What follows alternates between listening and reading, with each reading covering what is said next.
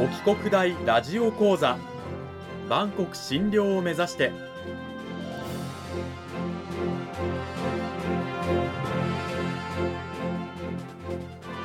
番組タイトルにある万国診療とは世界の架け橋を意味する言葉です。この番組はアジアの十字路に位置するここ沖縄にある沖縄国際大学で日々どのような研究や教育が行われているのかを発信していく番組です。案内人はラジオ沖縄アナウンサー小橋川響が務めます。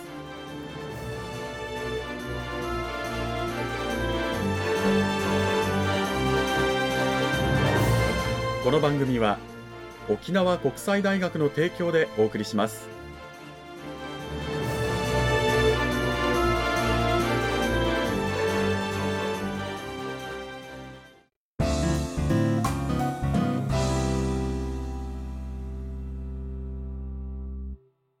沖国大ラジオ講座今週からは2週にわたって沖縄国際大学総合文化学部社会文化学科の宮城弘樹先生を迎えてお送りします。宮城先生今週からよろしくお願いします。よろしくお願いします。講義タイトルはあの世から見る王国時代。発掘された琉球古母と題してお送りしていきますが内容に入る前にまずは宮城先生自己紹介もお願いします。はいよろしくお願いします。沖縄国際大学の宮城と言います。専門は考古学で、授業では主に博物館学というような形で、博物館学芸員を育成する科目などを教えております。歴史時代の考古学を最近はマイブームでずっと取り組んでおりまして、関心を持っているものにお墓というものがあります。今日はどうぞよろしくお願いします。よろしくお願いします。さあ宮城先生をお迎えしてあの世から見る王国時代発掘された琉球古母と題したテーマでお送りしていきますが先生の専門は考古学ということなんですけれども、はい、まずあの改めて考古学というのはどういった学問なのかというところから教えてくださいはい考古学は地中から掘り出された過去人類の痕跡や道具などの物資料から歴史を復元するという学問です一般的には文字で歴史が記されるような、それよりももっと古い時代、この時代を調査するものと思われがちかと思いますけれども、今から100年、あるいは300年前の比較的新しい時代の遺跡調査も行われております。首里城が王城として現役だった時代、その時代も発掘調査をするということが行われております。なるほど。確かに考古学というともう何千年前何万年前の人類をね、はい、調査するためにこう発掘してね、はい、地面掘ったりしているイメージがあるんですけれどもそれよりももっと新しい100年前とかのも考古学の範囲なんだと。はい、でその考古学なんですけれどもね、今回はテーマにある琉球古母古いお墓、ということですけどね、その古いお墓こういったことも調査されるとは思うんですがこういった古いお墓の調査にはどういったことが期待されているんでしょうか？はい。沖縄というのは、やはり沖縄戦の人的被害は言うまでもありませんけれども、同時に文化財も多く失われました。首里城はよく知られておりますが、戦前の沖縄には国宝が22件あって、これは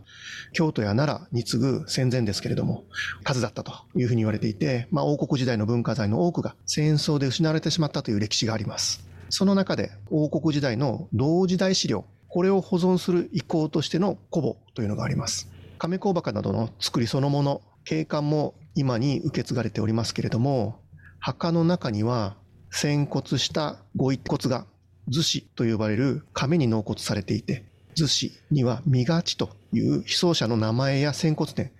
時に長文で履歴やお墓を作られた、えー、その経緯、由来などが書かれております。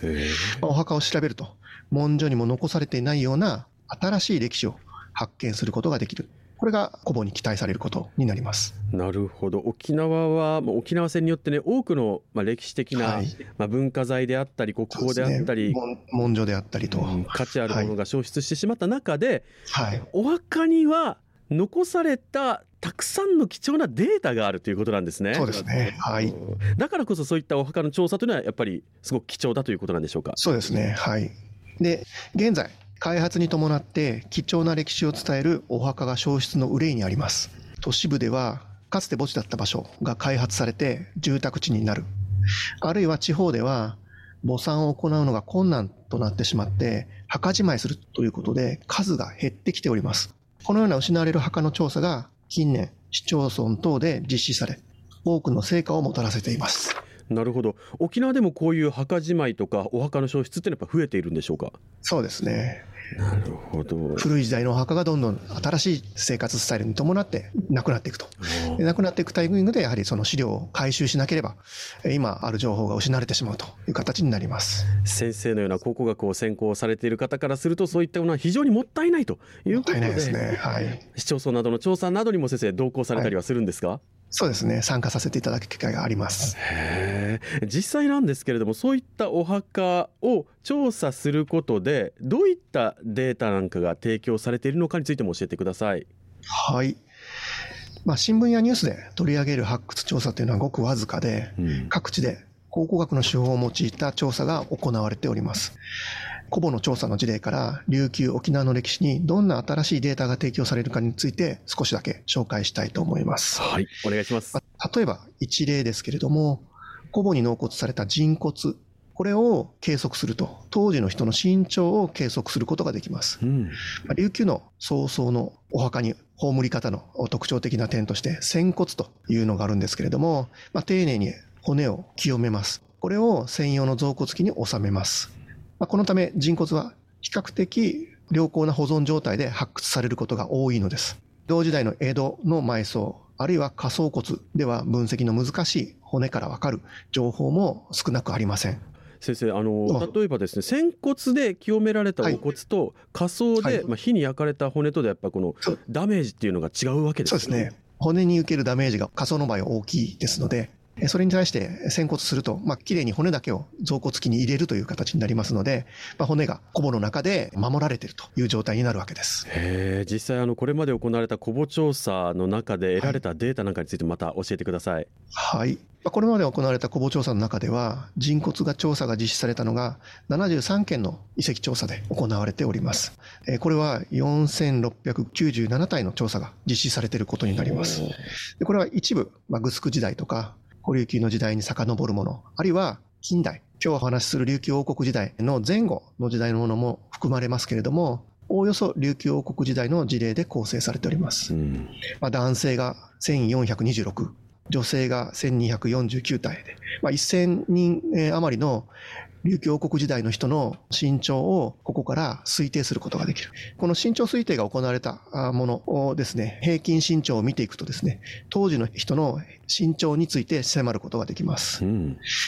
そもそも骨から全体の骨ではなくてですね、一部の骨から身長を測るということをやるんですけれども、そうなんですか？そうですね。あの、てっきりあれかと思いました。これ頭蓋骨からこのね、かかとの骨まで全部集めて、それを測ると思ったんですが、はい、違うんですね。なかなかそうはうまくはいきませんで、その計算式がちゃんとありまして、これは形質人類学の研究手法に基づいてですね、国内外では身長が分かっているご遺体の四肢骨、腕や足の骨ですけれども、はい、それの最大長と全長、まあ、生理長等を計算してですね、推定式というのが作られております。なるほど。えー、一部の骨を測ると身長がわかるということになるわけです。へえ、そんな計算方法があるんですね。そうですね。はい。で、それを、例えば、大腿骨の最大長が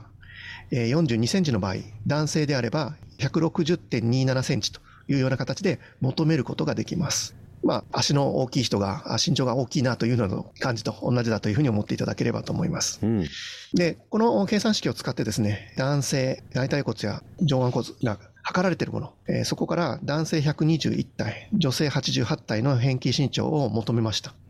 すると、男性は157.89センチ、女性は146.12センチ、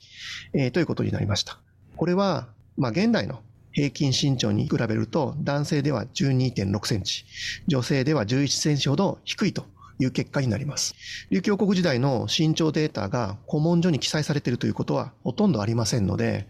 王国時代の人物像が墓を発掘することによって、まあ、こういうふうな数値ではありますけれども、具体的に知ることができるということが言えます。へえ琉球王国時代の男性女性の平均身長なんかがこの墓をね調べることで遺骨を調べることで分かるというお話でしたけれども、はい、身長が分かるということは例えば当時の人たちのこの栄養状態とか食料事情なんかも分かったりするわけですよね。はい、はい、生活の情報というのは骨に残されている場合があります。病気だったりとか骨折骨折して治癒した状況、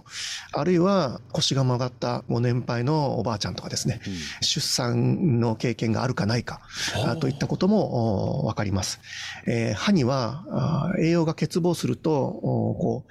う、えー、木の年輪のような形でこう情報が刻まれることがあります。まあ、そういうのを見ることによって栄養が不足してたということも知ることができます。なるほど。骨一つからこんなに多くのことがわかるだけではなくて、ねはい、その骨を入れている亀であったりとか、はい、墓の内部に残された資料などもあったりして、はい、だからこそ墓を発掘することにはたくさんの意義があり意義があると、はい、いうことなんですね。面白みもあります。はい。ちなみに先生、先ほどですね、あの、はい、大腿骨の最大長が42センチの場合の男性だと、160.27センチと